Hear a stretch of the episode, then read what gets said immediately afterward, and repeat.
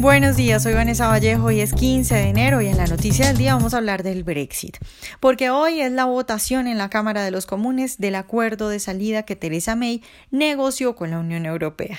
A nuestros lectores, bienvenidos como siempre. Hoy la señora Theresa May, la primera ministra británica, va a enfrentar una histórica y estruendosa derrota en el Parlamento británico. Después de las 7 de la noche, hora de Londres, los parlamentarios van a votar si aprueban o no el acuerdo de salida que logró May con la Unión Europea. Pero la líder de los conservadores es que no solo va a enfrentar un rechazo a su acuerdo, sino que podría perder su liderazgo en el Partido Conservador, que hace rato ya parece estar bastante aburrido de ella, y también podría perder su puesto como primera ministra. La señora May necesita 320 votos para aprobar el acuerdo que logró con la Unión Europea. Hay 650 diputados que integran la Cámara de los Comunes. Hay que decir que la señora May ni siquiera cuenta con el apoyo de su partido, bueno, de una parte importante de su partido. En la bancada oficialista hay al menos un centenar de parlamentarios que se oponen a su propuesta. Ojo, no al Brexit, sino a la propuesta de la señora May. Y eso no es una suposición, esto de al menos un centenar no es una suposición. Recuerden que allá ya le hicieron desde su partido una moción de confianza y en los votos pues quedó claro que al menos 100 parlamentarios se oponen a su propuesta. Ahora, mientras tanto, también hay que tener en cuenta que el líder de la oposición, el laborista Jeremy Corbyn, ha dicho esta semana lo que pues ya todo el mundo sabía, que su bancada va a votar en contra del acuerdo de May que van a defender un aplazamiento del Brexit y que van a convocar elecciones anticipadas. May definitivamente vive un muy mal momento. Ayer también recibe la noticia de que el diputado Johnson, quien era uno de los principales responsables de la disciplina de voto partidista, renuncia a su cargo diciendo que él tiene imposibilidad para conciliar sus obligaciones en el puesto con sus convicciones personales y que consideraba que el pacto con la Unión Europea es perjudicial para el interés nacional. Desde diciembre hasta hoy, May ha visto dimitir a más de una decena de colaboradores entre ministros de alto gobierno y asesores que han rechazado su acuerdo logrado con la Unión Europea. Este dato es importante no solo porque muestra lo sola que ha quedado la mandataria, sino porque deja claro que hasta los más cercanos y los que se supone que la debían apoyar, pues reconocen que el acuerdo que ella logró no es un buen acuerdo.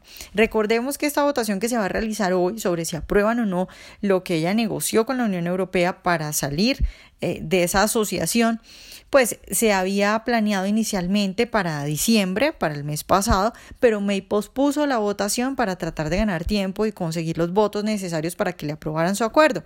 Pero eso no sucedió así, su derrota parece segura, parece que no tiene cómo salvarse. Ahora bien, eh, es interesante ver qué podría pasar después de que el Parlamento rechace el acuerdo de May.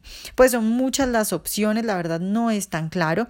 Eso sí, ella tiene tres días para presentar un nuevo acuerdo, pero pues nadie cree que pueda conseguir algo con esa nueva propuesta, entre otras cosas porque la Unión Europea ha dicho una y otra vez que no está dispuesta a cambiar en lo fundamental el acuerdo que ya lograron con May.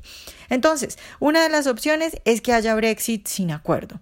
Esa es la opción por la que apostarían los defensores y creadores del Brexit, que se quejan, por supuesto, de la burocracia de Bruselas, de las imposiciones en todos los términos, incluyendo, por ejemplo, cuestiones migratorias y, por supuesto, cuestiones económicas.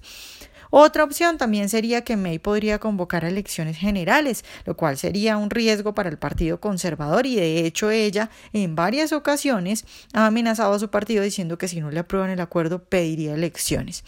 Y también podría ocurrir que la oposición liderada por el Partido Laborista sea quien llame a elecciones generales.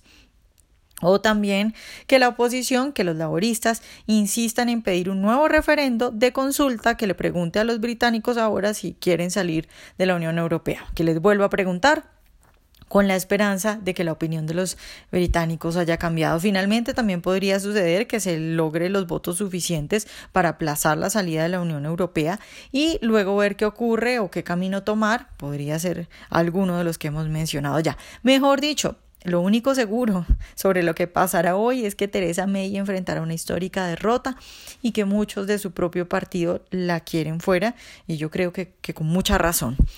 Creo también que lo mejor que podría pasar, dadas estas condiciones, es una salida sin acuerdo, porque el acuerdo de May es perverso y no salir de la Unión Europea pues también es una cosa muy poco deseable para los defensores de la libertad, que estamos en contra de los globalistas de la Unión Europea, que quieren imponer sus medidas a todos los países miembros de la Unión. Entonces, pues ya veremos qué pasa esta noche en Reino Unido, pero parece que eh, termina por ahora la historia de May. Creo que eso es lo que está más o menos seguro.